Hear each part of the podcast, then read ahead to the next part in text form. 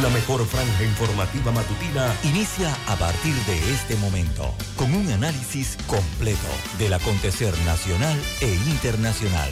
Noticiero Omega Estéreo. Omega Estéreo Noticias.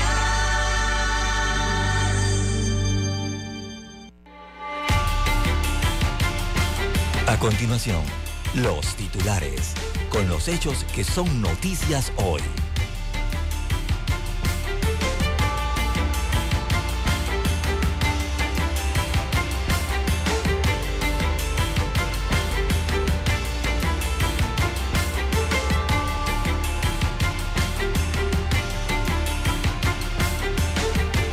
Venezolanos han invertido más de 1.800 millones de dólares en 10 años y piden flexibilizar visas.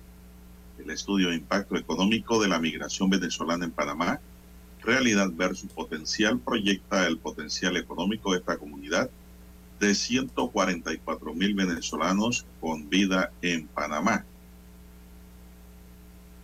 También para hoy, señoras y señores, políticos, artistas y admi admiradores piden a Pablo Milanés cantando sus temas. Resistencia Torrijista busca que diputados no vayan a primarias. Vicepresidente Carrizo avala interés de embajadora de Estados Unidos de ayudar al país en el combate a la corrupción. 15 nuevos casos de viruela símica o viruela del mono se registra en Panamá. Expacovir 2023 tendrá 100 promotoras. También para hoy, señoras y señores, tenemos 32 años de prisión le imponen a asesino de taxista, quien cometió el hecho para robarle. Aduaneros declaran huelga de 24 horas a partir de hoy. Caja de Seguro Social renueva equipo de la sala de hemodiálisis del complejo. El Tribunal Electoral reanuda uso de apps para recoger firmas. También para hoy tenemos, señoras y señores, camiones se dieron duro al colisionar de frente en la vía panamericana. Solo hubo pérdida materiales, afortunadamente no hubo pérdida de vidas humanas, a pesar de que fue una fuerte colisión de dos vehículos pesados. Esto provocó cierre de vía ayer. También tenemos que sigue muriendo gente en Colón a causa de las balas, matan a joven, matan a joven en Villa del Caribe. Autocuidarse y vacunarse claves para evitar aumento del COVID-19.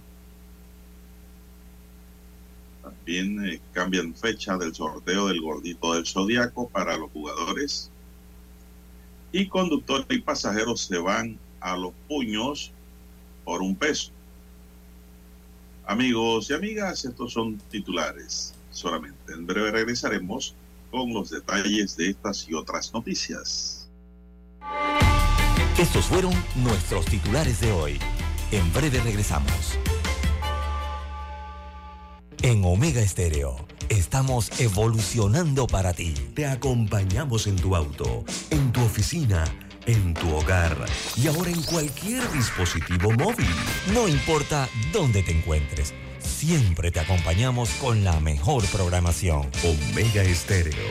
Primera cadena nacional simultánea 24 horas.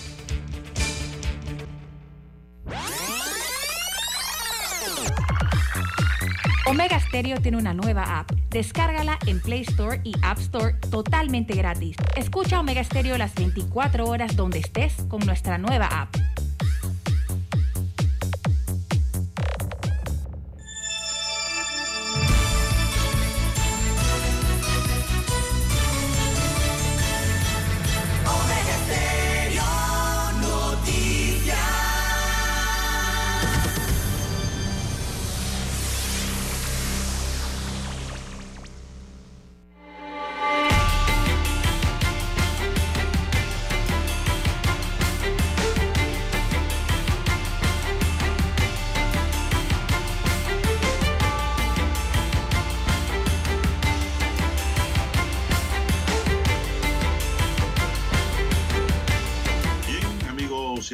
Muy buenos días. Hoy es jueves ya, sí, miércoles fue ayer.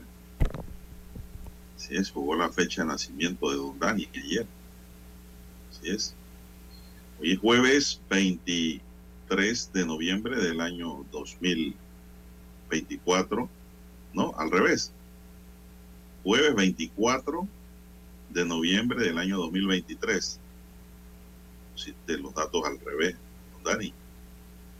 24 de noviembre. En el tablero de controles está don Daniel Arauz Pinto. En la mesa informativa les saludamos. César Lara. Y Juan de Dios Hernández Sanur para presentarle las noticias, los comentarios y los análisis correspondientes a la fecha. Iniciando esta jornada como todos los días, con fe y devoción, agradeciendo a Dios por esa oportunidad que nos brinda compartir una nueva mañana y que debemos aprovechar Gracias a los amigos oyentes que todos los días nos esperan, que escuchan, han sido oyentes y los que se van sumando día a día. Pedimos para todos salud, divino tesoro, seguridad y protección, sabiduría y mucha fe. Toda esa gente que va conduciendo su vehículo a esta hora de la madrugada, hacia su trabajo, los que van de retorno para sus casas, puede haber laborado en la noche, están en su casa todavía, ¿verdad? En sus hogares, que están viendo el juego y escuchando Mega Estéreo, juego del Mundial de FIFA, ¿no? Y pues, donde quiera que usted se encuentre, reciba los buenos días. Mi línea directa de comunicación es el WhatsApp, es el doble seis catorce catorce cuarenta y cinco, ahí me pueden escribir al doble seis catorce catorce cuarenta y cinco. Don César Lara está en redes. ¿Cuál es su cuenta, don César? Bien, estamos en las redes sociales en arroba César Lara R, arroba César Lara R es mi cuenta en la red social Twitter. Allí puede enviar sus mensajes, sus comentarios, denuncias, fotos, denuncias, el reporte del tráfico temprano por la mañana. Recuerde, arroba César Lara R para esos incidentes, los ya accidentes, eh, cualquier situación que usted se encuentre sobre la vía. Bueno, usted la envía allí que sirve de dato para el resto de los conductores. Buenos días, Daniela, a usted, don Juan de Dios, a todos los amigos oyentes en las provincias, en las comarcas, en el área marítima de Panamá, también los que están en omegaestereo.com, los que ya han activado su aplicación de Omega Estéreo, también los que están en el 856, eh, este canal de Tigo en televisión pagada por cable a nivel nacional. ¿Cómo amanece para hoy, don Juan de Dios? Bueno, muy bien, gracias. Viendo aquí que Suiza y Camerún están empatados a cero goles probando. Sí. Minuto 42, don César. Espero que usted esté bien y al igual que don Dani. Así es, un, Camerún que juega mejor ¿ah? que Suiza hasta el momento, hasta estos 42 minutos. Bueno, estos equipos de África y de los países asiáticos, don César, están dando la sorpresa. de qué hablar. ¿eh? Sí, Mucha sorpresa. Mejores presentaciones que con CACAF que Comebol. Hasta ahora, sí. Y estamos mal acá en América. Eh, los continentes están dando que hablar buenos resultados, César. Así es, muy buenos resultados, porque se la creen, don Juan de Dios. Eh, disfrutan del fútbol, eh, creen que es posible y aplican, están muy técnicos cada equipo, ¿ah? por muy grande, digo, por muy famoso o grande que sea el equipo o por muy pequeño o, humilde que sea el equipo. Están aplicando mucha, mucha táctica en el juego, ¿no? muchas técnicas, eh, sobre todo en la parte de las estrategias que arman los directores técnicos y de la otra parte evidentemente se encargan cada uno de los jugadores, pero cuando se la creen, cuando creen que pueden ganar. ayer cayó, ayer cayó otro grande. Así es, Alemania. Su equipo, don César. Así es, mi equipo, que voy en el Mundial. Bueno, por lo menos en este Mundial, porque Panamá no está. Pero de los 32 me parece que Alemania. Y ayer le dieron una paliza a mi equipo. Así es. Pero qué paliza. Pudo haber sido más, don Juan de Dios, pero ¿eh? siete fue suficiente, creo. Que quería más. Le dieron para comer y para llevar. Así es. Qué paliza. Bueno, las grandes sorpresas del Mundial, don Juan de Dios. Eh, y así es el fútbol. Por eso es que el fútbol le encanta, lo ama tanta gente en el mundo, de Dios. Franco, el juego, el juego entre España y Costa Rica no fue ninguna sorpresa. Al contrario, vimos a un Costa Rica apagado. No salió a jugar. Sin colectividad, sin nada. Ese puesto era de Panamá. No sé cómo Panamá se lo dejó quitar. Estoy seguro, más que seguro que Panamá hubiese hecho un mejor papel ante los españoles. Sí, vimos el Costa Rica este de la eliminatoria, ¿no? Lo vimos ayer en televisión. No es el Costa Rica del Mundial, el Costa Rica de la eliminatoria, ese que venía mal, ¿se acuerda? Y que Panamá, todos pensaban que Panamá iba a clasificar al Mundial por la condición en que estaba Costa Rica. Pero bueno, eh, clasificó Costa Rica al final, de Don Juan de Dios y realizó esa presentación el día de ayer. Muy triste, penosa eh, participación eh, del equipo centroamericano, Don Juan de Dios, y hay que decirlo eh, claramente, prácticamente no querían jugar, Don Juan de Dios, yo no sé qué le pasó a ese equipo. Oiga, a un jugador cuando está cuando está disputando un balón, tiene un balón, va a hacer una jugada y lo está disputando y viene el jugador del equipo contrario y logra con esfuerzo arrebatarle el balón, el jugador que pierde el balón, lo menos que puede hacer don Juan de Dios es ir a tratar de recuperarlo. Y ayer Costa Rica a los jugadores le quitaban el balón y ni se movían, quedaban petrificados, apenas le tocaban el balón y se los quitaban los españoles. Y ni siquiera hacían el intento, o sea, siquiera, don Juan de Dios, el amague, el intento de, de ir a buscar o tratar de recuperar el balón o ir tras el jugador español que se lo quitó.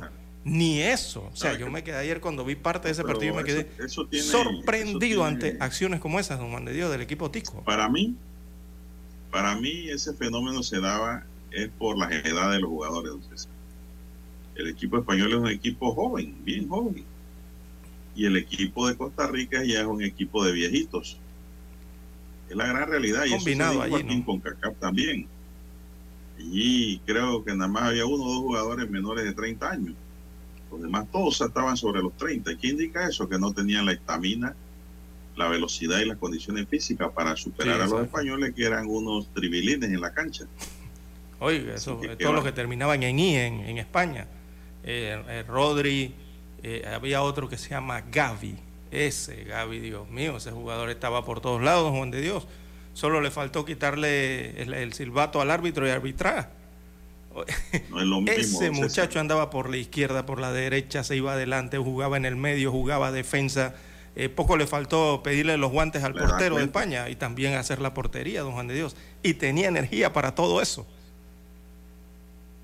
Bueno, le da cuenta, don César, el fútbol es un equipo, el fútbol es un, deporte que requiere condiciones físicas muchas más condiciones físicas que tal vez cualquier otro deporte. Y allí la edad cuenta. Eso es así. La edad va amarrando al jugador a tener menos velocidad. Y eso se vio porque usted lo ha dicho. Los costarricenses se quedaban como congelados. Congelados, o sea, nada. No alcanzaban. No idea de nada. Demasiado espacio no tenían idea clara de lo que iban a hacer ante la velocidad del equipo contrario, y amén de que yo creo que estaban jugando César asustados con España. Cosa que no debe ser porque Costa Rica ya es un equipo, Costa Rica ya es un país mundialista. Ellos han jugado contra equipos grandes anteriormente, no entiendo qué, qué les habrá pasado no lo hicieron ¿no? Pero bueno, Pero el no lo hicieron bien porque no tienen equipo adecuado, pienso yo, que se ajuste a las competencias y exigencias de este Mundial de FIFA, en donde la juventud es el elemento esencial para todos los jugadores. Ese es mi punto de vista. Sí, y, mucha táctica, mucha técnica se requiere en el Mundial, eh, por lo que hemos visto. O sea, el tema de los espacios, e, ese lugar... Pero eso requiere velocidad. Exacto, e, ese, ese lugar que tiene a disposición cada jugador, que forman, o sea, 10, forman, perdón, 11 espacios en la cancha, y, y cómo jugar, cómo trabajar en ese espacio que le corresponde a cada uno, ¿no? Eh, ahí es donde se aplica velocidad, se aplica defensa, se aplica de todo. Y en bloque, en conjunto, entonces eh, se va a la portería rival. Pero ahí es lo que vimos, ¿no? Eh, demasiados espacios dejaban los costarricenses, pero espacios de verdad, don Juan de Dios, eso parecían playas de estacionamientos que le dejaban allá los españoles, que por supuesto vieron el espacio por todos lados e hicieron eh, su partido, ¿no? Pudo haber sido peor, pudo haber sido más goles, a mi concepto, por la cantidad de espacios y la falta de movilidad de los jugadores eh, costarricenses. Algo similar le pasó a los alemanes, don Juan de Dios. Los alemanes le dieron concesiones, o sea, le dejaron demasiados espacios también a los nipones, a los japoneses, eh, sobre todo en el segundo tiempo, y miren lo que les ocurrió. si tú le das facilidades eh, a un rival, le das espacio, claro que el rival las va a aprovechar. Así que en el Mundial eh, hasta, hasta eso hay que tenerlo bien cuidado, ¿no? Algo similar a lo que le ocurrió a Costa Rica, pero lo de Costa Rica fue como más magnificado, ¿no? Hay que destacar la calidad de portero japonés también. ¿eh? ¿Cómo no? Para mí hasta ahora el mejor portero que he visto ha sido el japonés. Así, muy buen partido. Digo, eh, eh, eh, uno de los mejores partidos para mi concepto, ese de Japón contra Alemania. Está entre los dos mejores, diría yo. ese encuentro entre Alemania y Japón. Por, por, lo que se ve, se observa en la cancha, ¿no? se observa en los 90 minutos. Bueno, Japón es un equipo de mucha velocidad. Así es. Japón se caracteriza por la velocidad. No tanto por la fuerza, sino por la velocidad con que se manejan. Bien, Dani, vamos a hacer una pausa para entrar en materia local.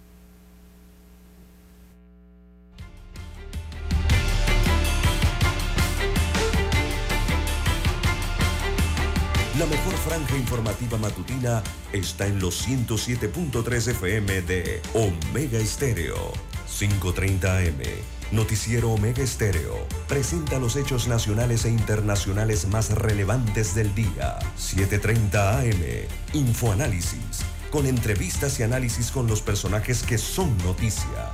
De 8 y 30 a 9 y 30 de la mañana. Sin rodeos. Con Álvaro Alvarado. De lunes a viernes. Por Omega Estéreo.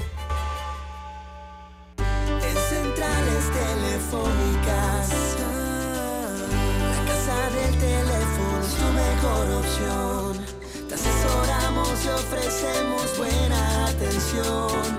Con años de experiencia trabajando para ti. La casa del teléfono, ubicados en ya Brasil y vista hermosa. La casa del teléfono, líder de telecomunicaciones. La casa del teléfono, distribuidores de Panasonic. Ven a visitarnos.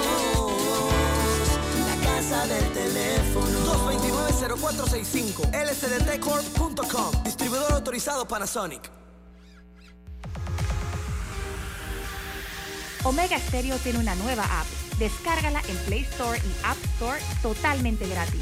Escucha Omega Stereo las 24 horas donde estés con nuestra aplicación totalmente nueva.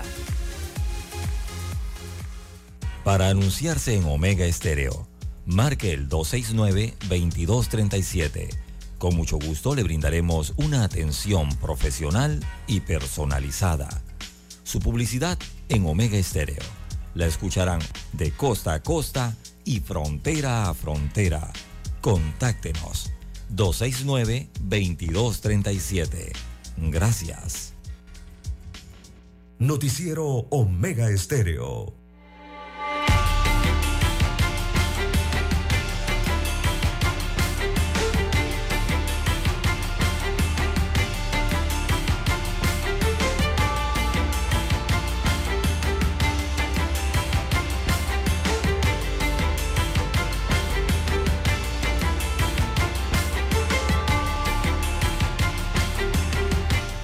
Las 5.54 minutos. Preguntan oyente, ¿y qué le queda a Costa Rica, don César?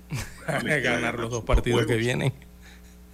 Tiene que ganar sus dos juegos que le restan. Le tiene que ganar a quién? A Japón. Sí, tiene que ganarle a Japón y el otro equipo que está ahí en ese grupo Alemania. es en México, ¿no? ¿A quién le tiene que ganar Costa Rica en ese grupo? Eh, le tiene que ganar a Japón y a Alemania, perdón. ¿A quién más? A los dos, a Japón y Alemania. Ah, bueno, también la esperanza es lo último que se pierde. sí, don Juan Dios, pero cuando usted ve, esas estadísticas, uno se queda eh, sorprendido. Cuando usted ve las estadísticas del lado, al terminar el partido, ¿no? Debajo de la bandera de Costa Rica, usted ve una carga de ceros cero tiros, eh, cero tiros al marco, eh, cero, cero saques de esquina, cero, o sea, todo era cero. no, hombre, o sea, ellos no fueron a jugar al, Mundial, don Juan de Dios. Lastimosamente hay que verlo. 18% de posesión del balón tuvo Costa Rica, 82% eh, tuvo España, imagínense usted esas cantidades. Los pases que se hicieron en el partido. Eh, Alemania, perdón, España eh, completó 1008 pases. Ese es el doble de la cantidad que regularmente de pases se hace en un partido, don Juan de Dios. 1008, el doble. O sea, eh, los costarricenses lo dejaron jugar o, simplemente se pararon en el gramado allí. bueno, a ver qué ocurre con España, ¿no? Y ocurrió lo que tenía que ocurrir. Les le dieron los espacios y le metieron siete goles, que pudieron haber sido más. Bien, ante el incremento de casos de COVID-19 que reportó Panamá durante el cierre de semana número 46, el Ministerio de Salud reiteró ayer las medidas claves en la lucha contra la enfermedad, entre las que se encuentran el uso de la mascarilla en lugares de aglomeración, en el transporte público y selectivo, así como también la vacunación de adultos y niños desde los seis meses en adelante. Y yo pregunto, aquí, don César, ¿usted vio a alguien con mascarilla en el show de Bad Bunny? Eh, no, no he visto lo, no, bueno, yo no fui al concierto y en los videos no, no había nadie con mascarilla. Nadie tenía mascarilla, ninguno de la juventud, porque ahí lo que, lo que se denotaba era mucha juventud, don César. Mucha juventud en ese evento nadie. Y eso, eso es un lugar de aglomeración. Exactamente. Bueno, pero si el ministro de Salud recientemente fue a otro concierto. Escupiendo. Don Juan de Dios de... ¿Cómo se llama el otro que toca reggae? ¿Canta reggae? Eh, J Balvin creo que... Daddy Yankee. Daddy Yankee. Por ahí estuvo el ministro de Salud sin mascarilla también. ¿No lo vio en los videos? Ah, pero él estaba en un lugar abierto, don César, donde no había tanta gente. Pero no era el estadio. Donde hay aglomeración. Pero no estaba en el concierto, en el estadio. Él estaba en el concierto, pero se daba el lujo de estar de pie y caminando de allí para acá con espacio libre. Ajá. Eh, eh, él, no estaba donde estaba la, la People. No estaba en el concierto. Él, él estaba en el VIP. Okay. Eso no es para todo mundo tampoco. Ah, okay. Un lugar especial y a distancia. Eso no. Pero yo estoy hablando de aquellos que están pegados uno con otro, gritando, saltando y escupiendo al aire. Ahí es un caldo de cultivo el tema. Ahora, yo no vi al ministro gritando ni saltando, yo lo vi con un vasito allí tomando, qué sé yo, agua o algún líquido, ¿no? Y ya, eh, y la gente brava porque querían verlo con mascarilla ahí, pero sí, él estaba en el lugar abierto del evento. No, pero es que en, el, en esos lugares, en el estadio no permiten, digo, no exigen mascarilla, don Juan de Dios. Las reglamentaciones eh, está permitido andar sin mascarilla. Pero hablan de la, claro, ya eso de la evaluación de la, de la aglomeración depende de la persona, no depende de la norma. Por eso usted tiene que cargar su mascarilla, aunque sea en el bolsillo o en la cartera, las mujeres. Usted no sabe dónde va a llegar en un momento dado y si se requiere, usted saca su mascarilla y se la pone. Ahora, recordemos que la mascarilla es para no contagiar a los demás, don César. la mascarilla no es para protegerse del contagio de, otro. Sí, correcto. Bien, así que eso es lo que dice el ministerio, pues hay que tener cuidado con eso. Eh, después de la aplicación de 25.103 nuevas pruebas, de las cuales 3.133 eran nuevos contagiados, y este COVID que está dando es fuerte, don César, para que sepa y está durando más del tiempo que estaban eh, calculando. hay gente que se ha contagiado, don César, y no, no se les va el virus después de ocho días, nueve días, diez días. Y da como si fuese una rompehueso ahora. Y deja tos en la persona. esto, este COVID llegó para matarnos, don César. Vamos a aceptar lo que es así llegó, o lo hicieron o lo regaron para matar. No se sabe todavía el origen de este COVID. Pero a mí no me cabe la está dando menor duda que fue original. un Es, laboratorio. así. Es lo que está Eso ocurriendo. fue fabricado en laboratorio. Bien, son las seis en punto de la mañana, don Dani. Vamos a escuchar nuestro himno nacional.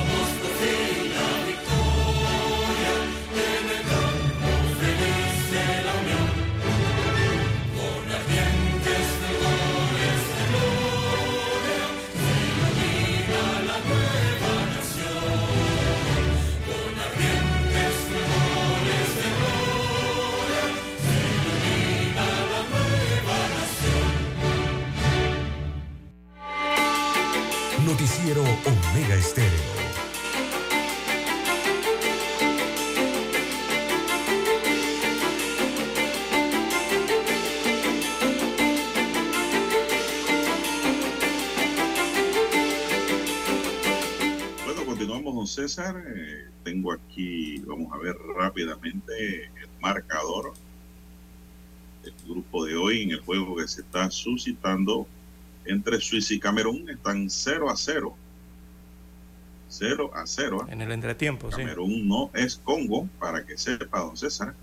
Están en el entretiempo. Ca- Camerún siempre lleva buen equipo a los mundiales por África. Bueno, eh, todos los recintos aduaneros en todo el país se irán a una huelga de brazos caídos desde las 8 de la mañana de hoy debido a incumplimiento de compromisos adquiridos por parte de la administración. Enrique Montenegro, representante de los trabajadores aduaneros, dijo que desde principios de octubre, tras el anuncio de la huelga, se crearon mesas de trabajo de carrera aduanera y económica, así como ajustes salariales. Montenegro concluyó que también aspiran a que el incentivo de diciembre sea correctamente pagado. Eh, 500 dólares es lo que se estila que le pagarían a cada funcionario cuando lo normal son 1.800 dólares por incentivo, César. Así que dicen pues, los trabajadores que a partir de las 8 de la mañana entran en brazos caídos. ¿Usted sabe qué significa brazos caídos, don César? Eh, no hay función. En el ámbito laboral. Ellos van, Eso pero no.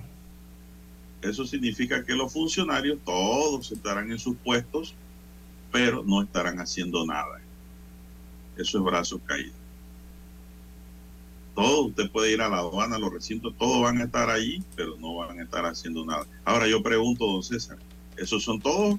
¿O el equipo operativo qué va a hacer? Porque si lo de los operativos van a estar con brazos caídos, los, los, contrabandistas van a ser de la suya. Sí. Porque en Panamá hay contrabando constantemente. Y se da, se da, don César. Entonces, si están en brazos caídos, mi pregunta es, ¿van a pasar los contrabandistas tranquilos ante los brazos caídos de los funcionarios? Bueno, ellos sabrán cómo harán eso. Yo me imagino que no. Yo me imagino que ese personal operativo estará funcionando, don César. Son las seis y cinco minutos. ¿Qué más tenemos para hoy, don César? Bien, en más informaciones eh, para la mañana de hoy, don Juan de Dios. Bueno, tenemos que cambiar la fecha del sorteo del gordito del Zodíaco, la lotería que es muy seguida en nuestro país. Eh, el sorteo, a pesar de que se mantendrá a las 3 de la tarde, la fecha sí la han cambiado. El próximo sorteo eh, del signo Escorpio, programado para el viernes 25 de noviembre del 2022, se realizará el 2 de diciembre, señala eh, la Lotería Nacional de Beneficencia. Esto para permitirle eh, a los vendedores, ellos le llaman ejecutivos de venta, ¿no? permitirle a los ejecutivos de venta lograr eso mismo, ¿no? Mayor venta de los productos oficiales de esta institución eh, por eso se da el cambio de la fecha. Eh, así que los billetes que tienen marcado la fecha del 25 de noviembre, eh, no lo vote, amigo oyente, porque ese sorteo va a jugar el 2 de diciembre. Simplemente le están cambiando la fecha de realización. el resto va a jugar el viernes igual. De arriba, no este de no mañana, sino el próximo viernes. Exacto, el próximo viernes. El sorteo se mantiene a las 3 de la tarde, pero será el 2 de diciembre en vez del viernes 25. Bueno, don César, el vicepresidente de la República y ministro de la Presidencia, José Gabriel Carrizo, coincidió con la opinión de la embajadora de Estados Unidos en Panamá, Mari Carmen Aponte, de ayudar al país en su lucha contra la corrupción. Dice Carrizo, hemos tenido la oportunidad de conversar con ella y de y le adelantamos todos los esfuerzos que este gobierno ha hecho en la lucha contra la corrupción, indicó Carrizo Jaén. Sostuvo que la embajadora ha expresado el interés de ayudar en el fortalecimiento de la democracia y la generación de inversiones a través de las asociaciones públicos-privadas, aspectos que asegura van de acuerdo con las acciones de la gestión del gobierno del presidente Cortizo Cohen. Destacó el vice que el actual gobierno ha dado muestras contundentes para combatir de frente a la corrupción y fortalecer la justicia. Tras señalar que el presidente Cortizo es el primer mandatario que ha nombrado seis magistrados en la Corte Suprema de Justicia, cinco de las cuales son mujeres que no tienen subordinación en vínculos ni relación con el jefe del Ejecutivo.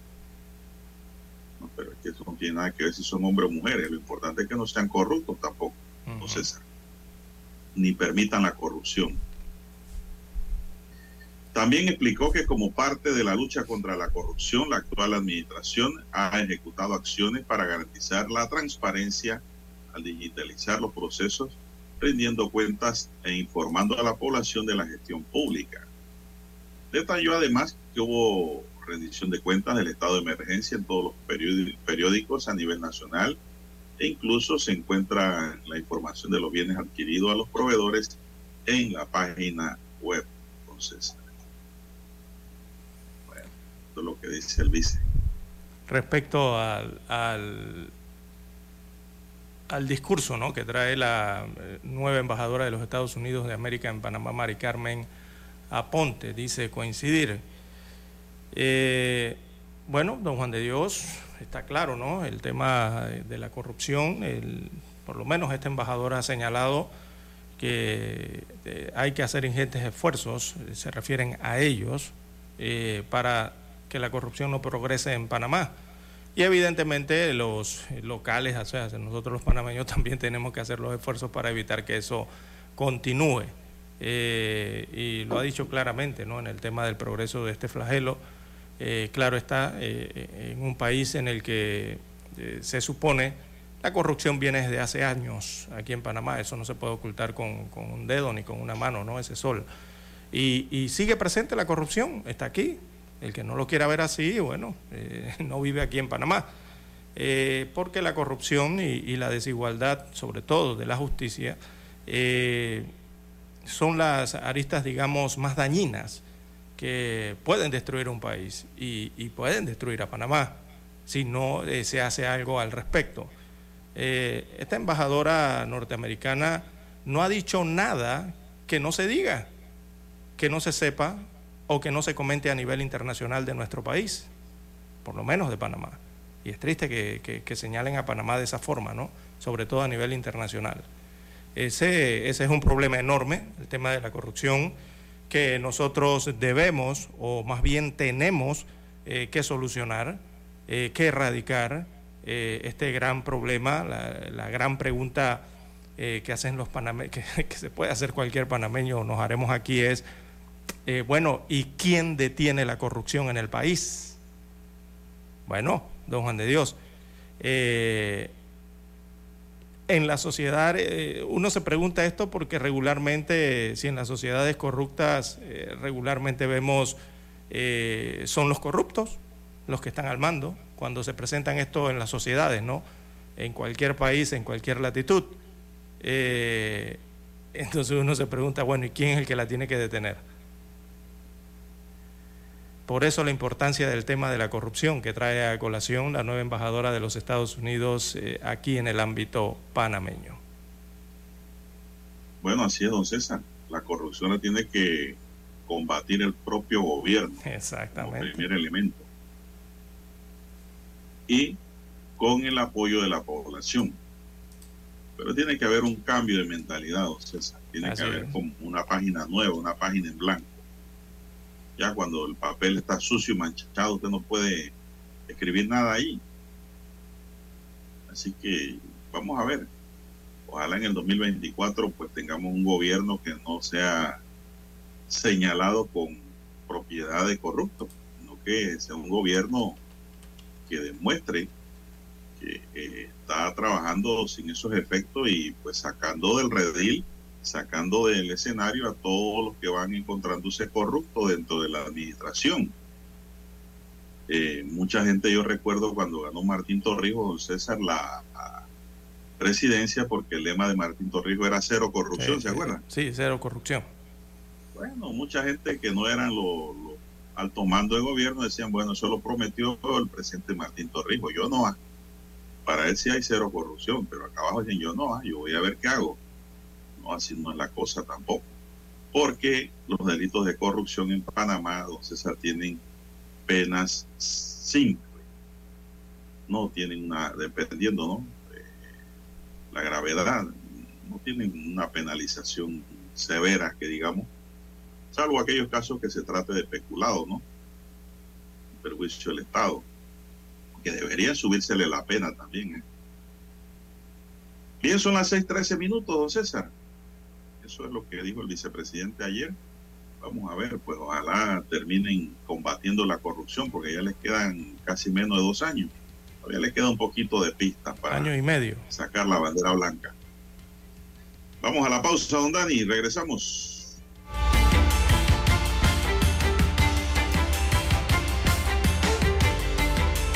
La mejor franja informativa matutina está en los 107.3 FM de Omega Estéreo. 530 AM. Noticiero Omega Estéreo. Presenta los hechos nacionales e internacionales más relevantes del día. 730 AM. Infoanálisis. Con entrevistas y análisis con los personajes que son noticia. De 8 y 30 a 9 y 30 de la mañana. Sin rodeos. Con Álvaro Alvarado. De lunes a viernes por Omega Estéreo.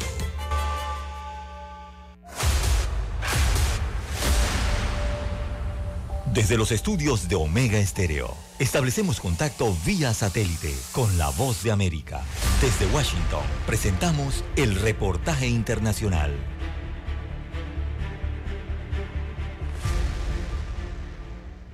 Expectativa y esperanza representa para Colombia la instalación de la mesa de diálogos entre el gobierno nacional y la guerrilla del ELN en Caracas, Venezuela. Para el ex guerrillero del EPL, hoy analista y experto en conflicto armado Mario Agudelo, el reinicio del proceso es una buena noticia para el país, pero se debe tener un optimismo moderado. Porque es una negociación que históricamente se ha demostrado que no ha sido fácil, particularmente con el ELN, que tiene algunas características como organización muy diferentes a la de las FARC en tanto que es una organización no tan centralizada, es una organización donde tienen mucho poder los mandos medios y entonces hay que tener como toda la precaución para lograr que lo que se acuerde en la mesa realmente sea apoyado por los mandos medios y por la base del ELN. Sin embargo, para la ex senadora y dirigente del opositor Partido Centro Democrático, María del Rosario Guerra, es fundamental que el proceso no desconozca la justicia y las víctimas reciban una verdadera reparación. Lo que uno no puede aceptar es que el mensaje a la sociedad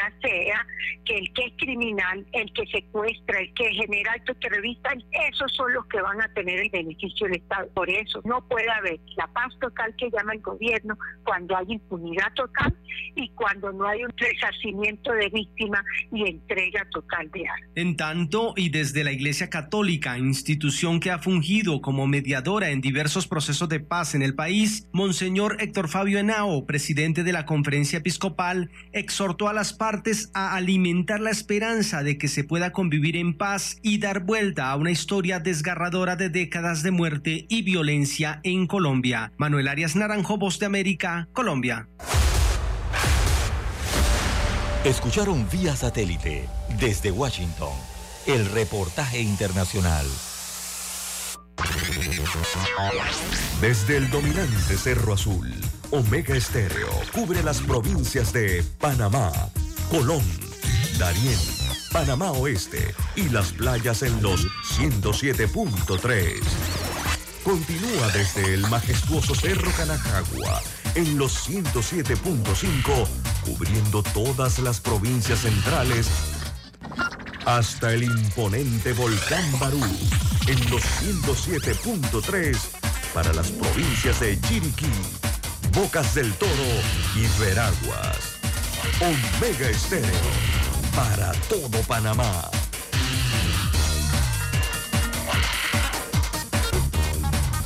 Omega Estéreo, cadena nacional.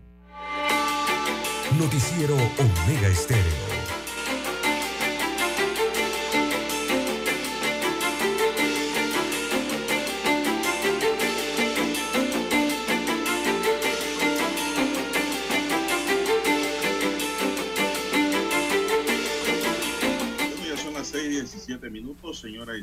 6, 17 minutos en su noticiero Omega Estéreo, el primero con las últimas. Dani no me está pasando el, la información de cómo va el juego. Eh, oye, ¿qué está pasando, Dani? ¿Cómo está el partido de hoy? Suiza, Suiza va ganando un gol por cero, don Juan de Dios, a Camerún en el segundo tiempo, minuto 14 de la segunda parte. 1-0 vence Suiza a Camerún. Bien, amigos oyentes, en más informaciones para la mañana de hoy, 6-18 minutos eh, de la mañana. Eh, bueno, el alcalde Fábrega eleva gastos de operación para el año 2023, según destaca en la... Eh, según destaca en la hoja presupuestaria del próximo año. Así que a pesar de que el alcalde del Distrito de Panamá presentó un presupuesto menor para el año 2023, si se compara con el del año el de este año 2022, optó por aumentar los gastos de operación. Para el próximo año, el alcalde espera contar con un presupuesto de 310.3 millones de dólares, es decir, 19 millones de dólares menos que en el año 2022, el cual fue de 330. No obstante, en el 2022 el alcalde asignó 142 millones para gastos de funcionamiento, pero para el 2003 ese rubro será de 145 millones de dólares, o sea, lo aumentó, y 3.3 millones de dólares eh, más, eh, eh, sobre todo en el funcionamiento. Para inversiones, el municipio destinó este año 187 millones, eh, pero para el 23 eh, serán 164 millones de dólares, es decir, 24 millones menos en gastos de inversiones para el municipio capital. Así que menos ejecución eh, en inversiones podría darse el próximo año en el municipio de Panamá. Bien, las 6.20, 6.20 minutos de, la mañana en todo el territorio nacional. Bueno, yo veo que el alcalde Fabre habla por todos lados, don Juan de Dios, pero, eh, oiga, eh, eh, el alcalde, no, ¿por qué será que no muestra el, el acuerdo municipal para la contratación directa? O sea, que el, que el Consejo Municipal es allí donde lo autoriza para la contratación de las festividades del fin de año de 2.8 millones de dólares para la contratación directa de una empresa para realizar el desfile de Navidad. yo no sé por qué a los funcionarios les es tan difícil mostrar un documento que debe ser público, que se supone que se aprobó en una sesión pública en el Consejo Municipal de Panamá hace algunas semanas. Entonces le piden al Consejo Municipal que presente el documento, no lo presenta, le piden al propio alcalde que presente el, el documento, no lo presenta a la vicealcaldesa se le ha pedido lo mismo y tampoco eh, lo saca a la luz pública. Y yo creo que aquí los panameños lo que quieren saber es si, se aprobó o no, si, o si esto está llevando el protocolo, está llevando los pasos correctos, ¿no? Eh, para la fiel transparencia y la utilización, sobre todo adecuada, de los recursos, en este caso municipales. Bueno, ese acuerdo municipal, no sé, es el más buscado de Panamá y aún nadie sabe, nadie lo ha visto. Pero bueno, avanza la contratación entonces de las empresas para el desfile de Navidad, incluso ya tiene el referendo de la Contraloría General de la República. Bueno, eh, por otro lado, don César, en otra nota, el dirigente comunitario Walter Puga dio la alarma. Eh, se pretende crear una serie de edificaciones conocido como el proyecto La Reserva en la entrada de Cerro Viento Puga, dijo que la barrera de Cerro Viento ya sufre un problema diario de congestión vehicular que resultaría intolerable si se construye el proyecto denominado la Reserva de Cerro Viento de la promotora inmobiliaria Su Casa.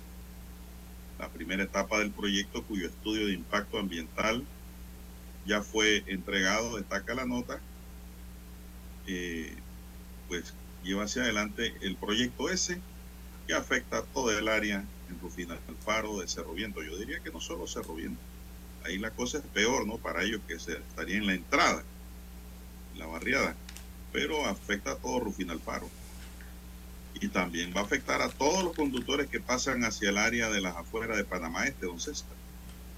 La primera etapa del proyecto, pues, consiste en un complejo de 400 nuevos apartamentos y docenas de locales comerciales. En una segunda etapa se construirían más torres de apartamentos en los terrenos donde actualmente está un local de alquiler de contenedores y equipos pesados, un Burger King y la plaza comercial de Cerro Viento donde está la clínica Los Portales.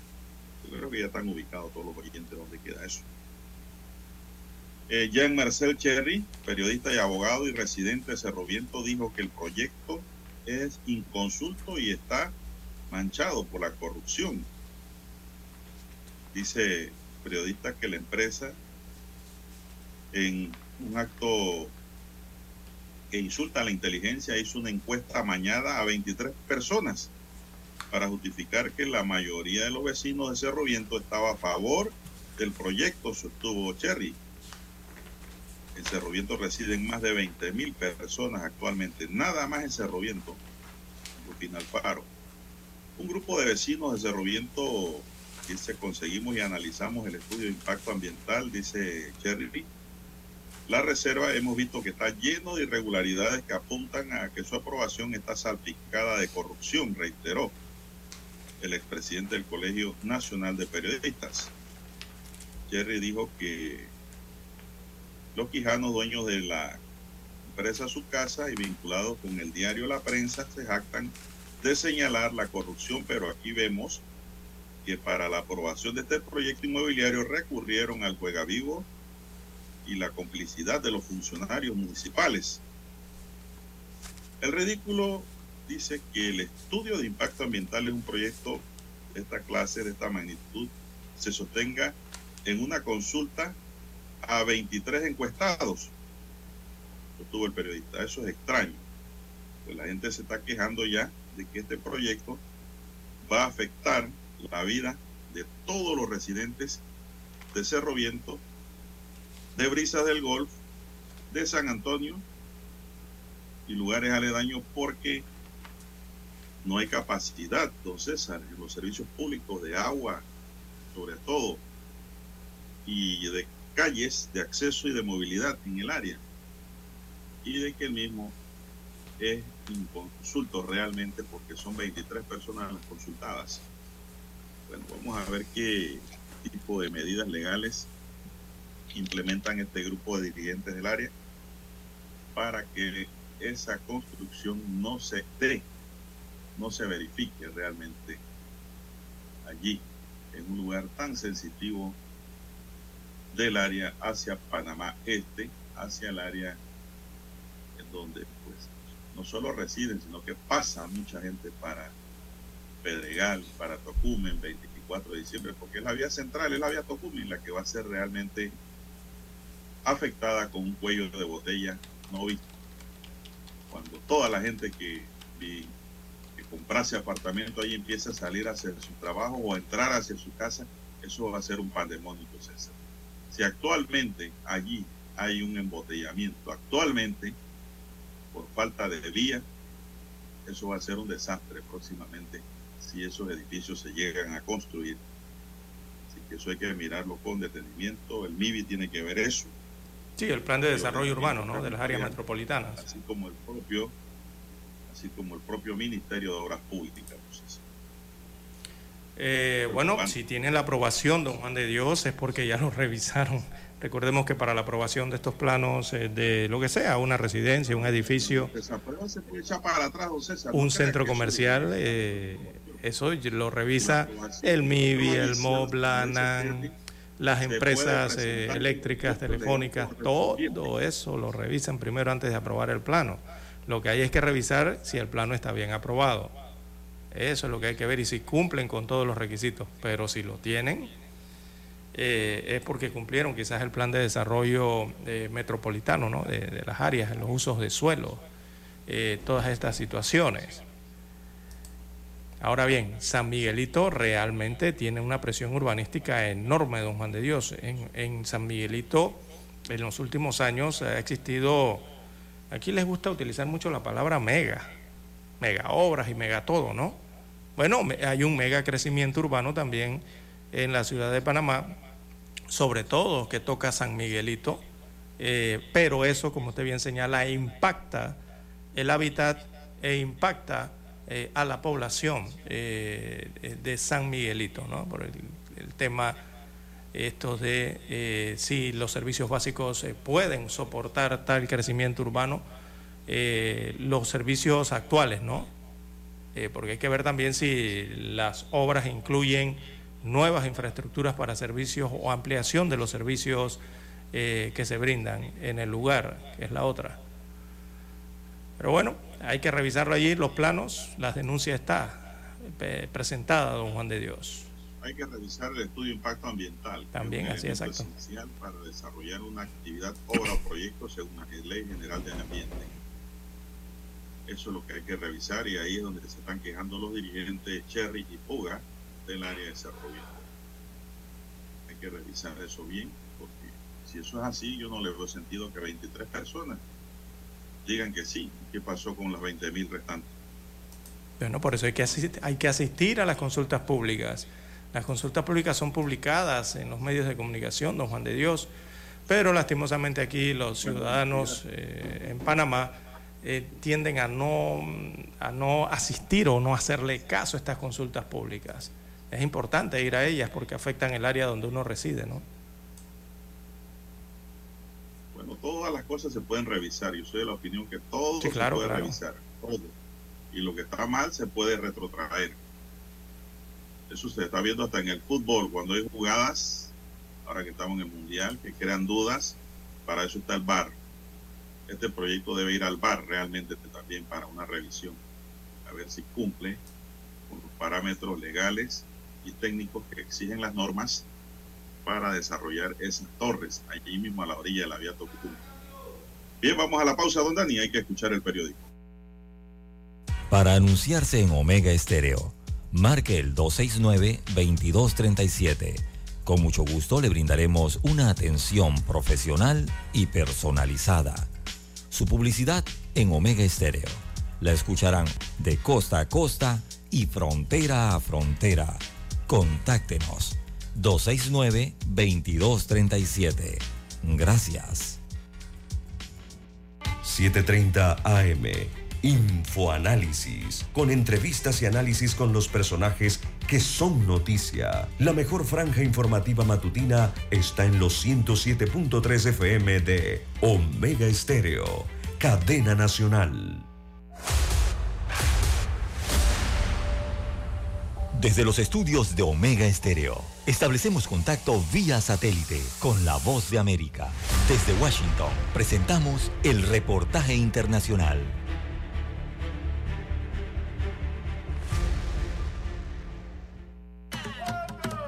El pavo, plato principal en la celebración del Día de Acción de Gracias, será el gran ausente para estos trabajadores de limpieza de comercios y oficinas de negocios en Estados Unidos. Atribuyen el menú reducido a la prolongada inflación y a una remuneración escasa.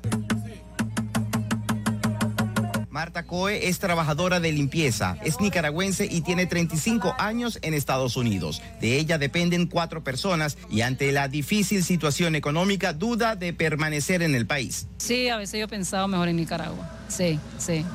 Porque está bastante difícil eh, la cuestión económica, eh, no solamente para mí, porque ahora nos está afectando a todas las clases. Además de reivindicaciones como más tiempo de descanso y respeto por su oficio, Jacqueline Bonet reclama trato igualitario. Los trabajadores hombres teniendo las mismas labores que las mujeres le pagan más que a las mujeres.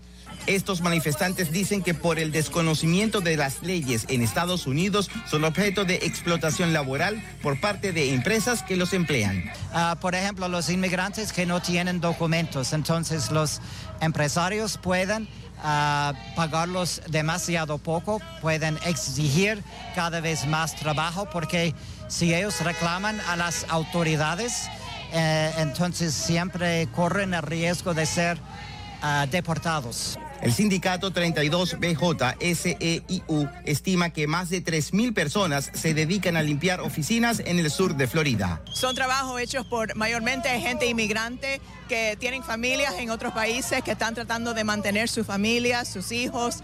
Es un trabajo digno, pero desafortunadamente los trabajadores de limpieza muchas veces lo tratan con muy falta, falta de respeto, poco pago, ningún beneficio y muchas veces cuando tratan de organizarse hay represalias e intimidación. Los manifestantes planean insistir con sus exigencias y desear ser atendidos por las autoridades federales o del Estado. José Pernalete, Voz de América, Miami.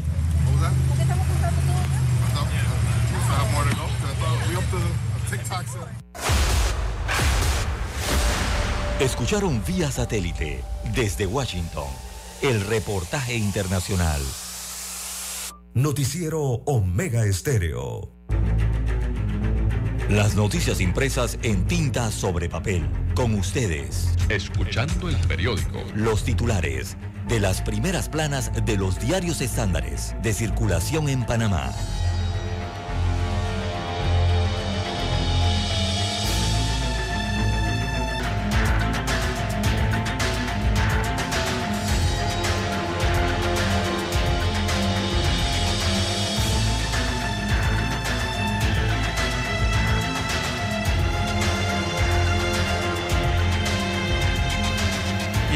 Oyentes, el diario La Prensa titula para hoy, jueves 24 de noviembre del año 2022. Vamos rápidamente, sus titulares dicen, cuando la iglesia llena el vacío que deja el Estado. Así es como usted lo oye. Destaca la información principal del diario La Prensa que las iglesias, principalmente las evangélicas, asumen los espacios que deja el Estado al momento de ayudar y proteger a personas que habitan en las calles con alguna adicción. La cura pasa por las terapias y el adoctrinamiento. Eh, el diario La Prensa, bueno, un amplio reportaje en la página 2A con muchas gráficas, narran la historia de varias personas que viven entre la calle y la iglesia, eh, drama que toma el cuerpo del bien y el mal. Señala el reportaje que el crack, el alcohol, la Biblia y Dios es básicamente aquí los datos principales dentro de este reportaje interesante, lleno de fotografías también, ¿ah? eh, de las situaciones y las estadísticas también de cómo viven en las calles eh, de la capital y de San Miguelito personas eh, abandonadas. Bien, en otros títulos del diario La Prensa para la mañana de hoy tenemos 1.833 millones de dólares inversión venezolana en Panamá. Destaca la información económica que unas 5.000 empresas de capital privado venezolano tienen inversiones en Panamá y generan 39.000 empleos, en su mayoría a nacionales. Así que representan inversiones por 1.836 millones de dólares, según un estudio del impacto de la migración. También para hoy, Ministerio de Gobierno estudia modificar las normas eh, penitenciarias. En otro de los títulos, razones eh, del aumento de casos eh, de la viruela símica en Panamá. Los da hoy el diario La Prensa. También el alcalde José Luis Fabrega eleva gastos de operación para el año 2023. Esto a pesar de que el alcalde del distrito presentó un presupuesto menor para el 2023, si se compara con el de este año, optó por aumentar los gastos de operación cuando usted le hablan de gastos de operación, amigos oyentes, les están hablando dentro del presupuesto del rubro de funcionamientos. Regularmente allí va el pago de algunos servicios y también la planilla de la institución. El gasto de inversiones es otra cosa. Bien, eh, en la sección Vivir Más del diario La Prensa, el mundo artístico local pierde a una de sus pioneras, eh, destaca el diario La Prensa para hoy. También el IMAE crece 11% hasta septiembre. Eh, muestra la prensa entonces la gráfica de la evolución del IMAE y la variación porcentual mensual respecto al mismo mes eh, del año anterior, según sus gráficas. En los deportes, España humilló a Costa Rica y Japón sorprende a Alemania. Bueno, España mostró que es serio aspirante al título de Qatar. Bueno, eso todavía no lo podemos decir porque en ese partido contra Costa Rica. Realmente nadie sabe cómo está España el día de hoy. Eh, eh, no se ha mostrado. Eh, esto tras golear siete goles a cero a Costa Rica. Además, Japón sorprendió a la favorita Alemania por 2 a 1. Bélgica superó 1 a 0 a Canadá y Marruecos empató 0 a 0 con Croacia. Alemania posó con la mano sobre la boca en la fotografía oficial que se hace al inicio de cada partido, ¿no? De los equipos. Bueno, todos se colocaron la mano en la boca y esto en protesta porque la FIFA impide a los capitanes llevar un brazalete en apoyo a la comunidad LGTBI Bueno, así protestó Alemania eh, al respecto. Bien, eh, son los títulos del diario La Prensa para la mañana de hoy. Pasamos ahora a los títulos que tiene la Estrella de Panamá en primera plana. Bien, la estrella para hoy nos dice, el 49,9% de los venezolanos en Panamá cuenta con estudios superiores. Una, encuesta revela que la población de venezolanos en Panamá es de 144.545 personas y que el 49,9% cuenta con estudios superiores, incluyendo maestrías y doctorados, y un 14,7% posee estudios técnicos superiores. En impuestos para el 2022, el aporte de esta población sería de 203,2 millones de dólares.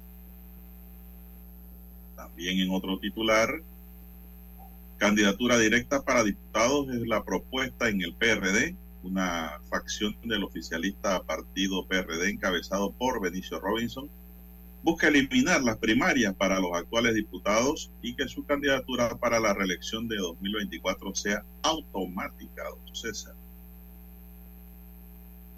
No sé qué dirán el resto de los aspirantes en el PRD sobre esa propuesta. Exministro Mirones aboga por un sistema penitenciario autónomo. Protesta, goleada y sorpresa.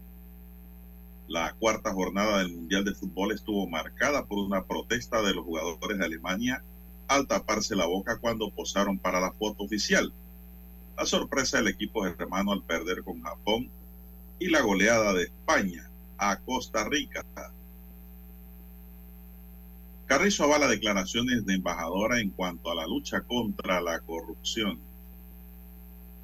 También para hoy, señoras y señores, en materia cultural dice el diario La Estrella, el teatro panameño despide a uno de sus talentos. Nicky de Roy, una de las figuras más relevantes del teatro panameño, falleció ayer miércoles. Fue directora artística del concurso de belleza Señorita Panamá. Cárceles, un análisis desde la criminología. La abogada y profesora de criminología Nadia Franco Bazán analiza la situación que se vive en las cárceles del país, que es de vieja data y con una superpoblación de presos, aunque existen algunos programas de resocialización puntuales. Estos no solo son insuficientes, sino que no están acompañados de una política de reinserción laboral, digo tiene sus pros y sus contras y sus razones, ¿no? Problema, don César, es que no hay trabajo para los que no han pecado, no han delinquido, y va a haber trabajo para los que salen de las cárceles. Esa es una realidad y que hay que sopesar y hay que, hay que poner en boga. En tanto, los titulares de Caballete de la Estrella de Panamá nos dice el regreso de la familia Adams en ocho capítulos por la plataforma Netflix y azúcares, las medidas de consumo diario para evitar enfermedades y riesgo en la salud. Lo que hay que hacer es ejercicio. Dani, eso es lo que hay que hacer para eliminar todos esos elementos que están de más en el cuerpo. Ejercicio es la clave, dice el doctor Biden. Bien, amigos y amigas, estos son los titulares correspondientes a la fecha. Vamos a una pausa y regresamos. Hasta aquí. Escuchando el periódico. Las noticias de primera plana, impresas en tinta sobre papel.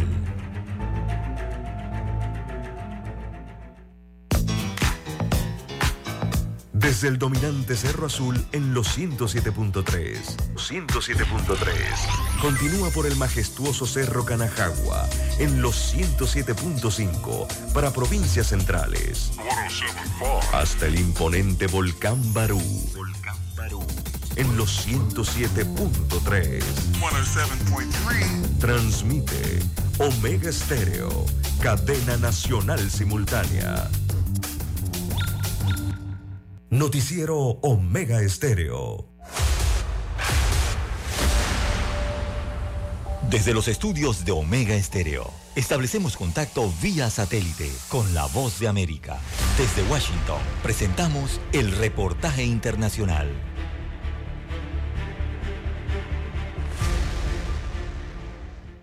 Un grupo de estados con fiscales generales republicanos presentaron una solicitud para mantener las restricciones fronterizas impuestas durante la pandemia del COVID-19 que recientemente fueron declaradas ilegales por un juez de distrito de Columbia. La acción conjunta busca mantener una política que permita a las autoridades fronterizas expulsar a cientos de miles de migrantes llegados especialmente a la frontera sur del país argumentando razones sanitarias.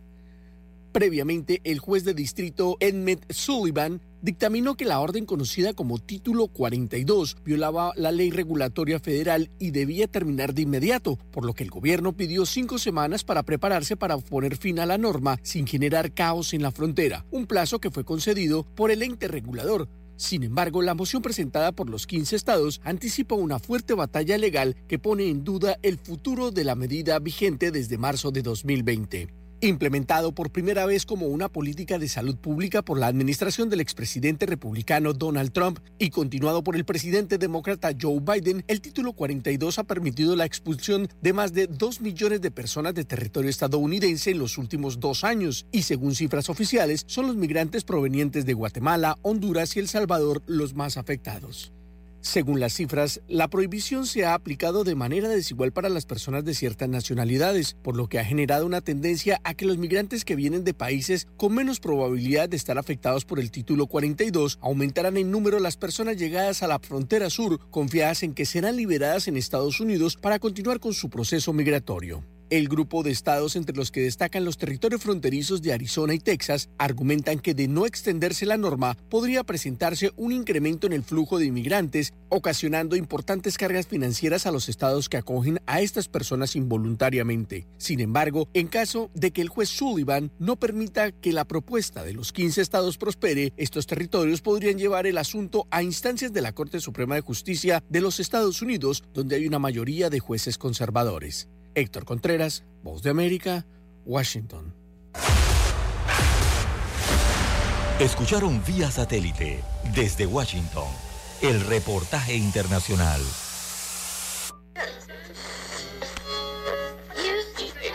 Cuando nadie creía en el FM estéreo. Esta es la nueva generación en radio. Esta es la generación Omega. Construimos el camino que seguirían las demás. Omega Estéreo. 41 años de profesionalismo, evolución e innovación. Es momento de adentrarnos al mar de la información. Este es el resultado de nuestra navegación por las noticias internacionales más importantes en este momento.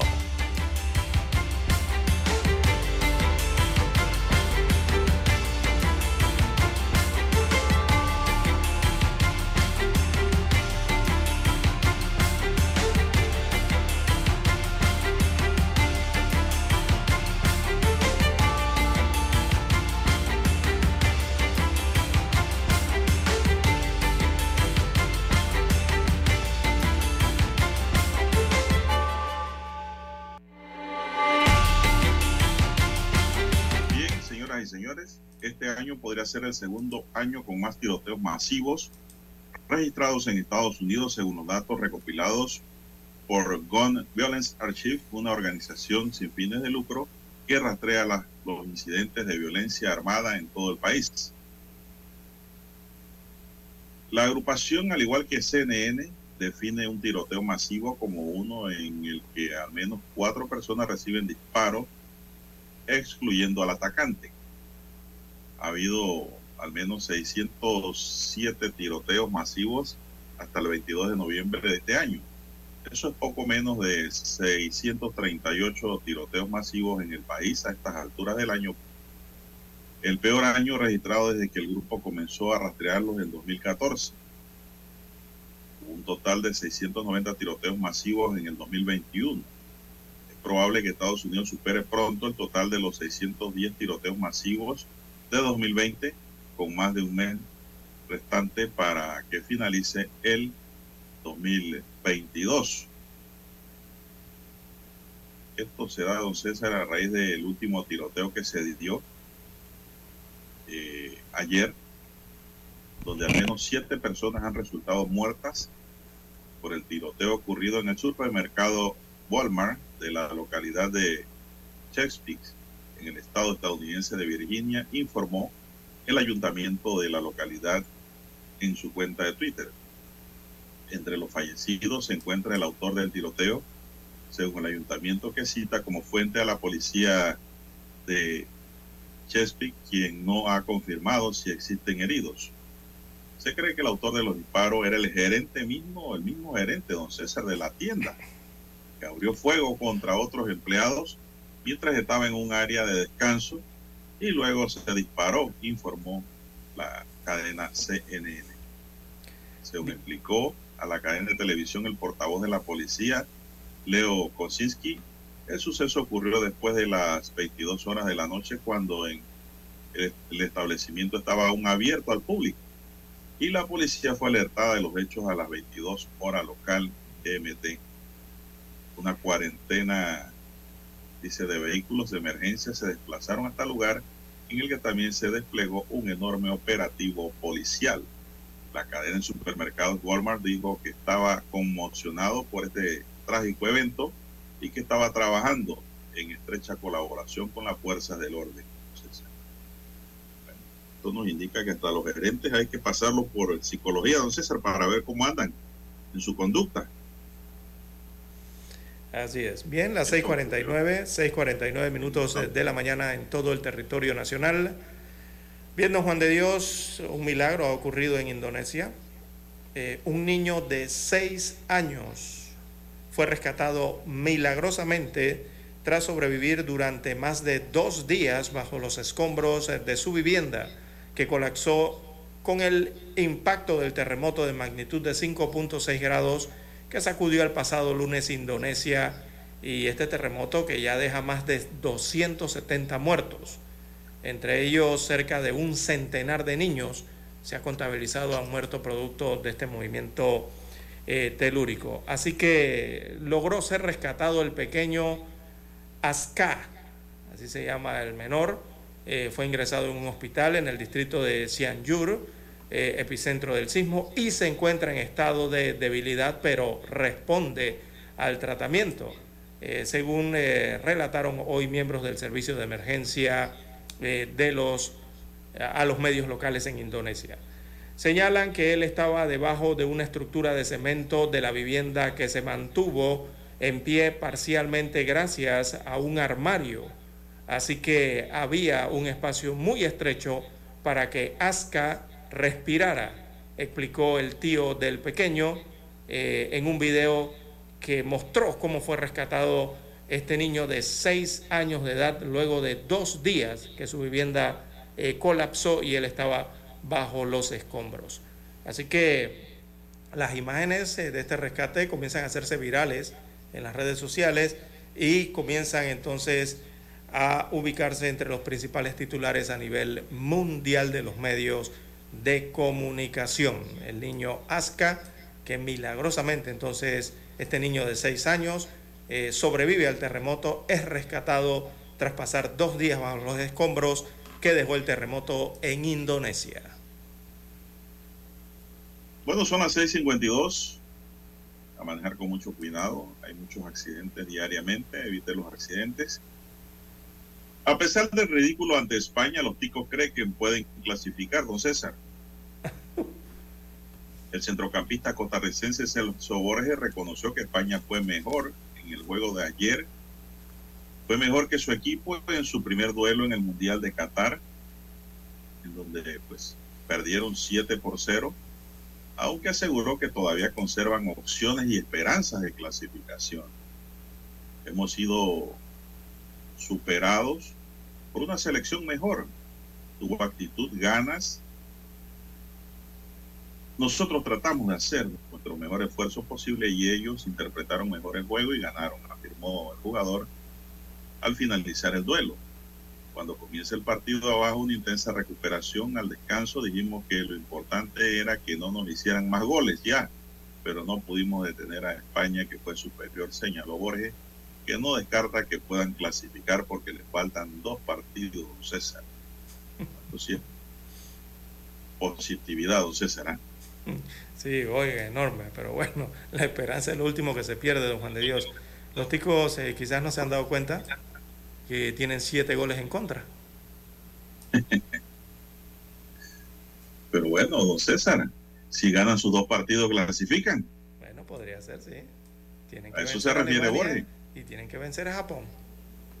Imagínense que se ganen los dos partidos 1 a 0, 1 a 0. Bueno, todo está dentro de, del fútbol, ¿no? Los siete goles en contra desaparecen y pasan a la siguiente ronda. Así es. Bien, eh, son las 6:54 y el gobierno de Colombia ha confirmado la próxima extradición a los Estados Unidos de Álvaro Córdoba, hermano de la senadora del Pacto Histórico Piedad Córdoba, quien la justicia estadounidense reclama por su supuesta colaboración con las disidencias de la extinta FARC para el tráfico de cocaína. El ministro de Justicia, Néstor Osuna, firmó la petición de extradición el pasado 18 de noviembre, tal y como ha trascendido este miércoles en la prensa colombiana, después de que la defensa de Córdoba lograra retrasar la resolución que en septiembre había sido ratificada por el presidente Gustavo Petro. Capturado en Medellín el pasado 3 de febrero, su hermana, la senadora Piedad Córdoba, denunció que se trata de una persecución política contra ella y su familia por su vuelta a la política. Que se muestren las pruebas que soportan este nuevo montaje judicial, escribió en sus redes sociales. Sin embargo, la justicia de Estados Unidos le reclama por varios delitos, entre ellos asociación para delinquir, posesión y tráfico de armas de fuego y explosivos. Según la investigación, Córdoba formaría parte de una organización criminal con ramificaciones en países como Venezuela y México. La detención se produjo después del trabajo de una de un agente de la Agencia Antidroga de los Estados Unidos, DEA, que se hizo pasar por un narcotraficante mexicano, con quien Córdoba mantuvo conversaciones, fueron grabadas en las que se negociaba el envío a ese país de más de 3.000 kilos de cocaína al mes, entonces Es decir, lo pescaron con el encubierto. 6.55 minutos de la mañana. Bueno, y en el cono sur, don Juan de Dios, en Brasil. Bueno, el gobierno brasileño vuelve a imponer el uso obligatorio de mascarillas en los aeropuertos y en los aviones. Esto por el alza de los casos de COVID-19 en Brasil. Así lo ha anunciado en las últimas horas que volverán a ser obligatorias en los aeropuertos, repito, y en los vuelos de Brasil eh, a partir del próximo viernes debido al repunte que presentan de contagios de COVID-19 en este país suramericano. El uso de mascarilla dejó de ser obligatorio el pasado mes de agosto, pero ha vuelto a ser impuesto debido a los datos epidemiológicos actuales que indican un aumento en el número de los casos de COVID-19 en la población, población brasileña.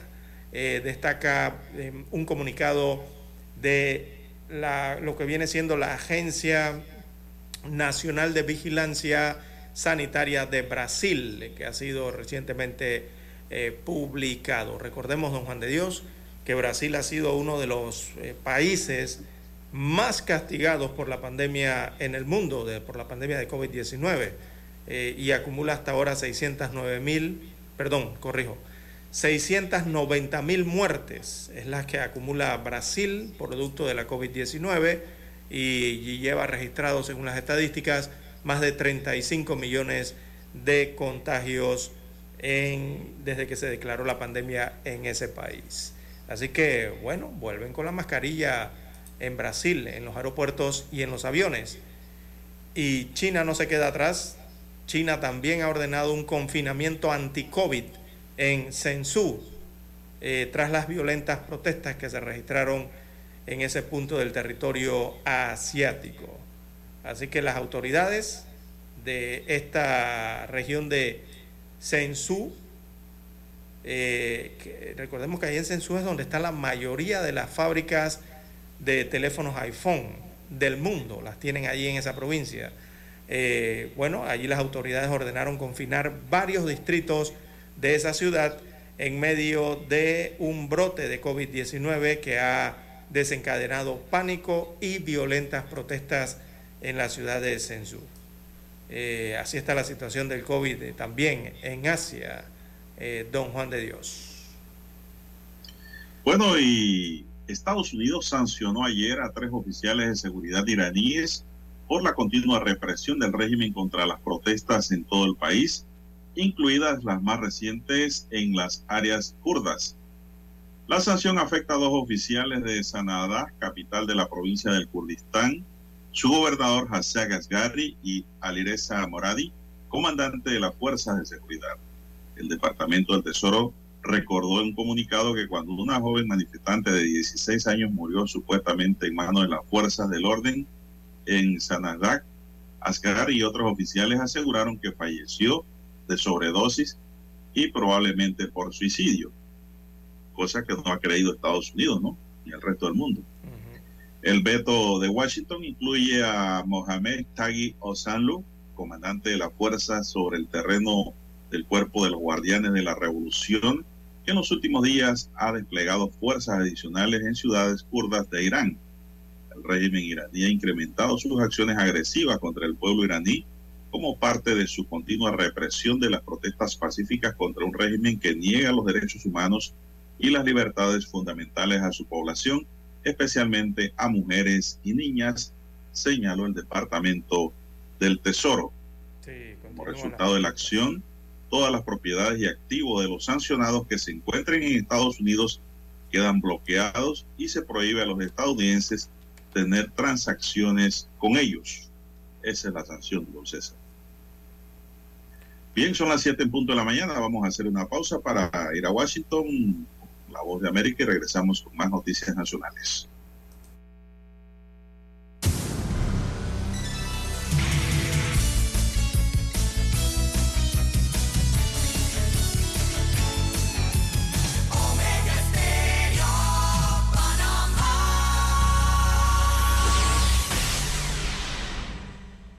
El satélite indica que es momento de nuestra conexión. Desde Washington vía satélite y para Omega Estéreo de Panamá, buenos días América. Buenos días América, vía satélite desde Washington.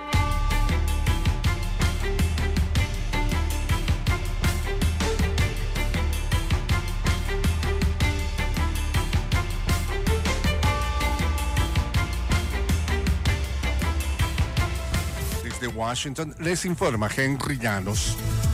Más de 20.000 nuevos migrantes que llegaron este año a Nueva York pasarán ahora su primer día de acción de gracias y organizaciones caritativas se dieron a la tarea de donar alimentos. Nos informa Ángela González. Con una economía precaria, muchos podrán poner una cena en su mesa gracias al trabajo de bancos de comida, que aunque este año tienen menos recursos, siguen donando lo básico para las familias. La familia de Norma celebra que lleva sus bolsas llenas, pero apenas comienzan a conocer la costumbre de cenar con pavo. Según la Federación de Agricultura de los Estados Unidos, este año se ha incrementado en un 20% la cena de acción de gracias, razón por la que organizaciones caritativas se han visto obligadas a reducir sus donaciones. Ángela González, Voz de América, Nueva York. El Departamento de Defensa de Estados Unidos, también conocido como el Pentágono, anunció el miércoles una partida de 400 millones de dólares adicionales en asistencia militar a Ucrania, el vigésimo sexto envío al país europeo desde agosto de 2021. Para cumplir con los requisitos cambiantes del campo de batalla de Ucrania, Estados Unidos continúa continuará trabajando con sus aliados y socios para proporcionar a Ucrania capacidades clave, según informó el Pentágono en una declaración de prensa. Alrededor de un 50% de la población de menores de edad en Honduras se han visto obligados a desplazarse a otro país.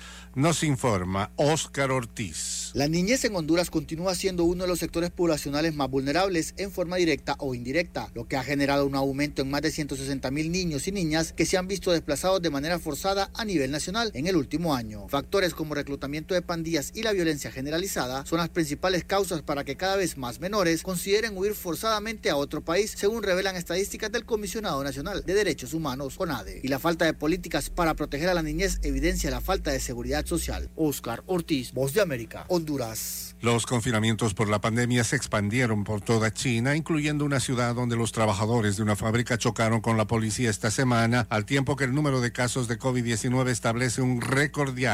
A los residentes de ocho distritos de Shenzhou, hogar de 6.600.000 personas, se les ordenó permanecer en casa durante cinco días a partir de hoy jueves, excepto para comprar alimentos o recibir atención médica. Se ordenaron pruebas masivas diarias en lo que el gobierno de la ciudad catalogó como una guerra de aniquilación contra el virus. El Departamento de Seguridad Nacional de Estados Unidos implementará un plan amplio para las solicitudes de asilo que se pondrá en vigencia después del 21 de diciembre, cuando está previsto que finalice el título 42, la medida sanitaria que fue aplicada en el marco de la pandemia del COVID-19. Estamos activando nuestros planes para la conclusión del título 42 y en ese esquema nuestro departamento procesará a los individuos en base al título 8, dijo Blas Núñez Neto, subsecretario interino de Política Fronteriza e Inmigración del Departamento de Seguridad Nacional de Estados Unidos, anticipando que la finalización del título 42 regresará al título 8 que obliga a las autoridades a seguir las normas sobre los procesos de solicitud de asilo. Después del 21 de diciembre, de no mediar un proceso legal que está en marcha, las personas podrán solicitar asilo a un agente de inmigración cuando ingresen a un puerto de entrada fronterizo de Estados Unidos. Núñez Neto destacó son autoridades bien establecidas que tienen consecuencias eh, importantes para la gente que cruza ilegalmente en la frontera y eso incluye la repatriación y también puede resultar en que alguien pierda la habilidad para venir a los Estados Unidos por hasta 10 años y también pueden haber prosecuciones por el crimen de cruzar la frontera. Las personas que no tienen base legal para permanecer en los Estados Unidos bajo nuestras leyes de inmigración serán deportadas. En conferencia de prensa telefónica, el funcionario destacó que las personas interesadas en solicitar asilo deben tener pleno conocimiento de la desinformación que están propagando los coyotes y otros miembros de organizaciones criminales, información totalmente falsa que engaña a los inmigrantes que esperan cruzar ilegalmente por la frontera sur de Estados Unidos. Núñez Neto dijo que también se ha estado trabajando en un plan concreto con tal de garantizar un proceso más ordenado, incluso se ha contemplado la posibilidad de que los solicitantes de asilo puedan aplicar en línea para tener el derecho de presentarse en un horario que les convenga para un proceso más eficiente. Núñez Neto también se refirió al caso de los venezolanos, a los que una vez más pidió acogerse al plan inmigratorio diseñado para ellos y evitar los cruces ilegales en la frontera sur. La ley estadounidense, en base al título 8, incluye la capacidad de expulsar a terceros países, por lo que vamos a estar viendo qué podemos hacer en particular con los nacionales de Venezuela, dijo. Luis Alberto Facal, Voz de América, Washington. Desde Washington vía satélite y para Omega Estéreo de Panamá hemos presentado Buenos Días América. Buenos días América, vía satélite desde Washington. Noticiero Omega Estéreo.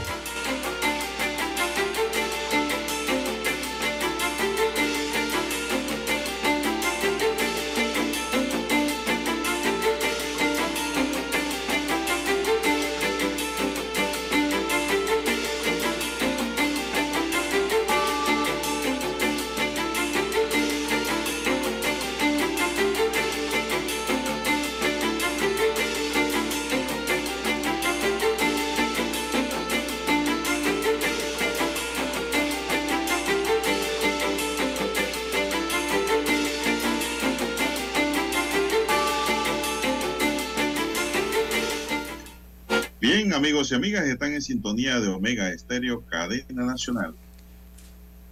Gracias por escucharnos, gracias por esperarnos, gracias por estar siempre con su noticiero, el primero con las últimas noticias Omega, un noticiero diferente para gente pensante. Bien, el municipio de Colón informó a sus contribuyentes que ya están en las oficinas de tesorería las calcomanías de placas correspondiente a los meses desde enero hasta diciembre de este año 2022. ¿ah? En Colón. En Colón, exactamente. Mario Ortega Chifundo, tesorero municipal, informó que están listas las calcomanías y placas para los vehículos que están registrados en ese municipio. A su vez informó que muy pronto se estarán realizando operativos conjuntos con la Policía de Tránsito y los inspectores de la ATT, por lo que hizo un llamado a los propietarios de vehículos para evitar ser multados si son sorprendidos no cumpliendo con la norma de tener la placa actualizada.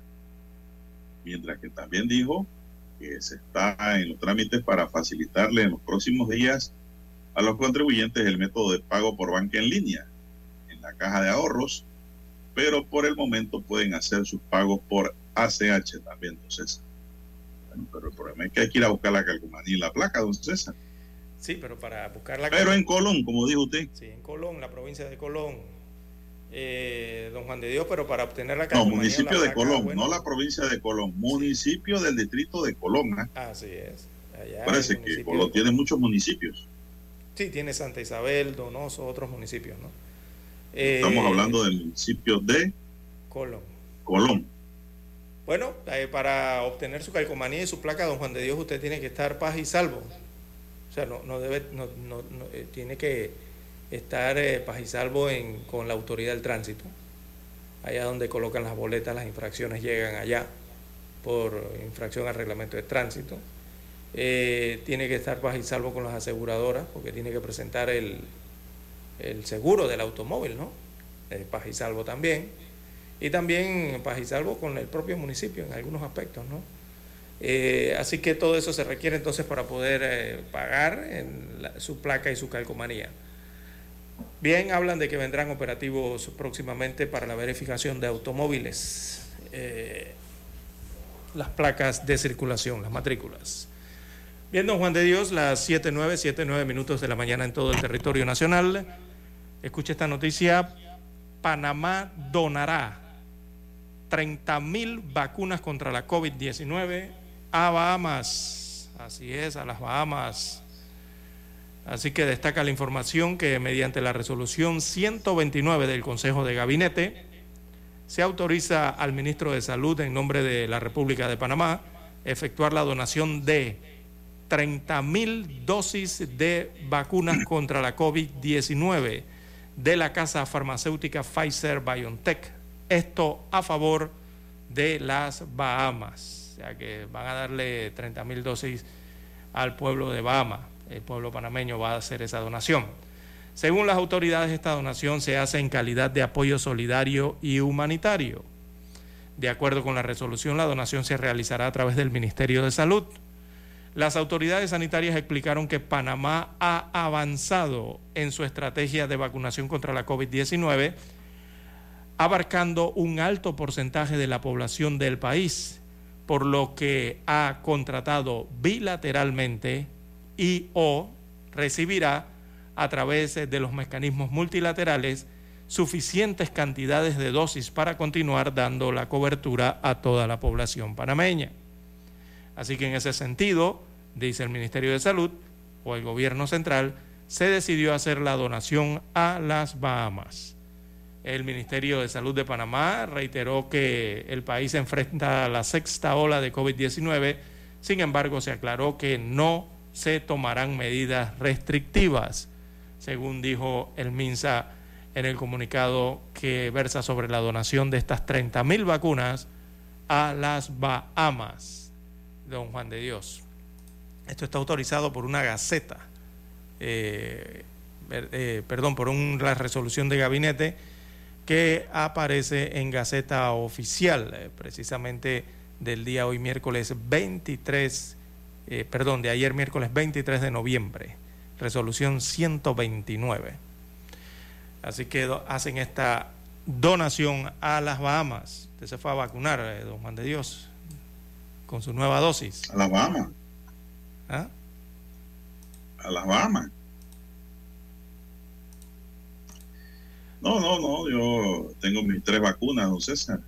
Son Y yo cuatro, creo que ya están perdiendo el efecto. ¿ah? son cuatro, son cuatro, tiene que vacunarse. Bueno, la cuarta es optativa. Eso no es, es opcional. Oficialmente son tres. Bueno, el presidente de la Asociación Panameña de Corredores y Promotores de Bienes Raíces, ACOBIR, Francisco Chen, anunció que en la Expo Inmobiliaria ACOBIR participarán 100 promotoras del 26 al 29 de enero de 2023 en el Panamá Convention Center. Se tiene planificado para el evento la participación de los principales bancos del país, así como transacciones por arriba de los 100 millones de dólares, destacó Chen en una nota de prensa. En el evento se expondrán los proyectos de propiedades que aplican al Fondo Solidario de Viviendas, interés preferencial y propiedades de lujo, acompañados del, me- del mejor financiamiento de los principales bancos del país. Los visitantes también tendrán acceso a estacionamientos disponibles en el Panamá Convention Center. También se contará con transporte gratuito de Mibus desde la Plaza 5 de Mayo hasta el recinto ferial. Bueno, en estas actividades de exposición, don César, mucha gente compra su casa. Mucha información disponible. Eh, Los funcionarios o empleados bancarios están allí para darle a la gente que desea comprar una casa las respuestas que ellos quieren en relación pues a tener un techo, César. Lo principal que el ser humano necesita después de los alimentos, don César, es un techo. Y en Panamá hay mucha gente, mucha gente que no tiene techo, no tiene casa propia. Y pues viven arrendados toda la vida. Y eso no es negocio, ¿ah? porque cuando al final de la historia usted suma, resulta ser que usted pudo haber comprado su casa y tener su propiedad, pero no la tiene porque toda la vida ha pagado eh, arrendamiento. Así que hay que pensar en conseguir el techo, don César, y más si se tiene hijos. Hay que garantizarle el techo a los hijos. Eso es muy importante. Por eso a veces yo no entiendo, don César, cómo hay padres que le pelean o madres que le pelean el techo a los hijos. Oye, si esa gente, esos muchachos no pidieron venir al mundo. Entonces usted responsablemente tiene que garantizarle un techo. Pero he visto, y esto lo he visto como abogado también, no César, eh, padres que pelean el techo a los hijos. quieren desalojar. No, no, no, no. El padre debe garantizar el techo al hijo, aunque el hijo tenga 100 años de edad, aunque sea mayor de edad. Eso es un derecho humano, diría yo, un derecho de responsabilidad paternal, una obligación de responsabilidad paternal para con los hijos. 7:15 minutos, don Dani. Vamos a la pausa y regresamos. Noticiero Omega Estéreo. En Omega Estéreo hacemos contacto vía satélite con la voz de América en Qatar 2022. Presentado gracias a Banco Aliado, tu aliado en todo momento. Desde Doha, Qatar, ¿qué fue lo primero que te llamó la atención? ¿Estás feliz aquí? Bueno, eh, un país muy interesante que está invirtiendo mucho uh, Nelson para cambiar su cara, para alejarse del business, de la economía del gas natural y del crudo, del petróleo. Entonces están invirtiendo en rasgacielos para que se convierta en una nueva Dubai. Entonces venir aquí y ver Doha como un sueño, de Dubai, una futura Dubai, es algo muy positivo. Y esto justifica también el hecho que ahora organizaron el Mundial, el año próximo van a tener el Expo 2023, también la Copa de Asia, o sea, una voluntad de cambiar cara, porque muy probablemente en 20, 30 años la economía del crudo y del gas no será más una economía viable. Se nota que aquí es imposible encontrar alcohol, mira eh, la prohibición de la venta de cerveza fuera y dentro de los estadios demuestra cómo la cultura aquí sea muy estricta. Pero ver también cómo son amigables aquí, yo pensaba de encontrar un país duro, eh, un país eh, que no era amigable. Y quizás sea el mundial o quizás sea la voluntad de cambiar también un poco la mentalidad del país, pero sí, aquí todo súper gentiles, súper amables, súper disponibles. Soy Nelson Viñoles y junto a Jacopo Poluzzi estamos como enviados especiales de La Voz de América aquí en Doha, Qatar. En Banco Aliado te acompañamos en tu crecimiento financiero. Ahorra con tu cuenta Más Plus y genera hasta 2.5% de interés. Banco Aliado, tu aliado en todo momento. Visita nuestra página web bancoaliado.com y síguenos en nuestras redes sociales como arroba Banco Aliado. Banco Aliado, tu aliado en todo momento. Hemos presentado vía satélite por la voz de América Qatar 2022. Gracias a Banco Aliado, tu aliado en todo momento. Noticiero Omega Estéreo.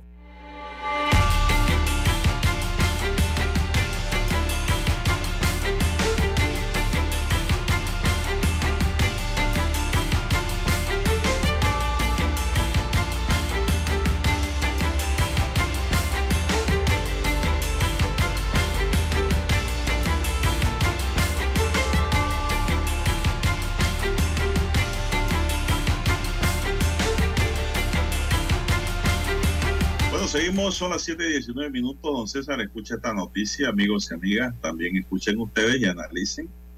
La facción del oficialista PRD, denominada Resistencia Torrejita, liderada por el presidente de esta agrupación, el diputado Benicio Robinson, abanica una propuesta para que los diputados actuales del colectivo no vayan a elecciones primarias.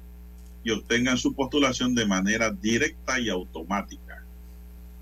Según fuentes a lo interno del PRD, la propuesta sería puesta a consideración de los miembros del directorio nacional del partido en las próximas semanas, que de aprobarse le garantizaría a los diputados actuales un espacio privilegiado en la papeleta de votación para las elecciones generales de 2024. De hecho, la dirigencia del partido intensificará a partir de esta semana las reuniones para ir estableciendo la hoja de ruta a los preparativos para las elecciones primarias, en donde el partido debe escoger su oferta electoral rumbo a los comicios de 2024. El PRD aún no ha definido la fecha para sus elecciones primarias, sin embargo, el Comité Ejecutivo Nacional se reunirá esta semana para discutir y hablar sobre el calendario electoral y para finales de esta misma semana se espera que se reúna el Consejo Directivo Nacional, que es la representación de los CDN, que son las 26 o los 26 presidentes de área, más el CEN, quienes aprobarían esa hoja de ruta de las elecciones internas. Aunque nada está definido, el tema se va a tratar antes de este domingo, la reunión del Consejo Directivo. Entre los principales líderes de la denominada resistencia están los diputados Benicio Robinson, Cristiano Adames, y también eh, el diputado Raúl Pineda. ¿Qué le parece esa propuesta, don César? ¿Es democrática? eh, no, pero eh, el, los partidos lo pueden hacer, incluso ya se ha hecho anteriormente, don Juan de Dios, en otros colectivos políticos. Cambio Democrático hizo esto hace, hace muchos años, para la elección me parece que del eso fue para los años 13 o 14, para la, elección del 2014 me parece, eh, que hicieron esto con los diputados, de que no, no se realizaron primarias eh, en las diputaciones de, los, de todos los circuitos de Panamá para ese partido político. Eh, dentro de los estatutos hay que revisar en el PRD si tienen la potestad de hacer esto. no, de que, lo proponen es porque pueden, no hay que revisar nada es una decisión política a lo interno del colectivo que pues afectaría a los que aspiran a ser candidatos a, las primarias. Imagínense, vamos, vamos a ver el caso, don César. Vamos a ver el caso. Es San Miguelito, que es siempre el distrito ejemplar para hacer estas comparaciones. ¿Cuántos diputados tiene el PRD en San Miguelito? Tiene tres, ¿verdad? En total son siete tiene a Rodríguez, tiene a Pineda y tiene a Leandro Ávila. ¿Verdad? Son tres. Sí. Allí se escogen siete diputados. Quedarían cuatro para ir a la contienda. Quedarían cuatro casillas. Y la otra pregunta que surge aquí, entonces, ¿cuál sería el orden para esos candidatos para la escogencia en el número de la, papeleta? ¿Lo harían por un sorteo? Sí, es que esto va más allá. Puede ser. Puede ser. que vayan una tómbola. El que, yo lo veo así, el que una propuesta como esa eh, se esté analizando en el PRD, digo, regularmente cuando no se hacen primarias en un circuito electoral, don Juan de Dios, es una de las dos. O ya tú decidiste la alianza. Regularmente las elecciones a los cargos de populares, de elección popular, no se hacen porque ya hay una razón de alianza o una razón de alguna negociación con otro partido político eh, para ese circuito en específico, ¿verdad?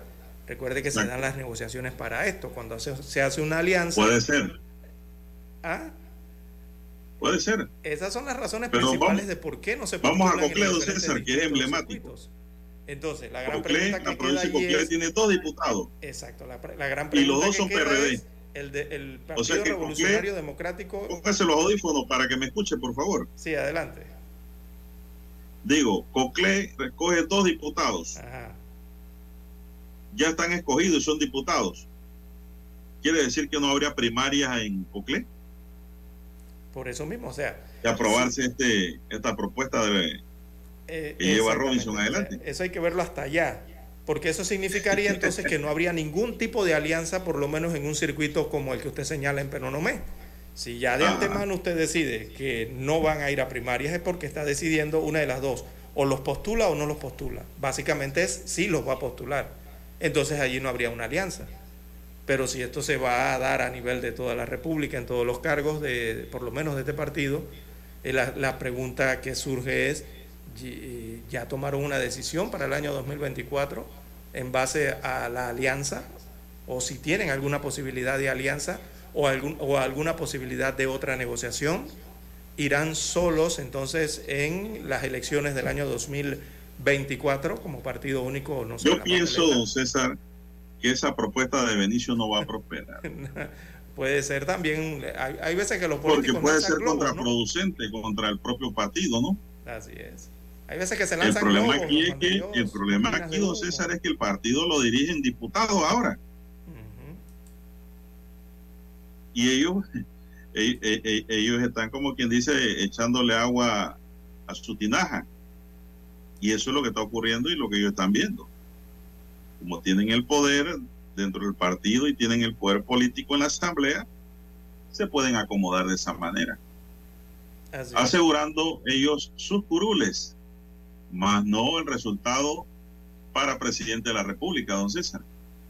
Exacto, sí o por lo menos asegurando la participación como candidato, porque el hecho de que pasen automático no quiere decir que la gente va a votar por ellos. Eso tenemos claro. ¿eh? Hay gente que quieren que vayan los mismos para pasarle una raya de margen a margen, don César. Sí, digo, para si esto es aprobado, simplemente son cálculos políticos, ¿no? Que están haciendo desde ya. Bueno, son las 7.26 minutos, se nos acabó el tiempo. Don César, ¿tiene algo por ahí en el tintero que se ha quedado por fuera? Pues, si no, vamos a finalizar el noticiero ya. En el tablero de controles nos acompañó don Daniel Arau.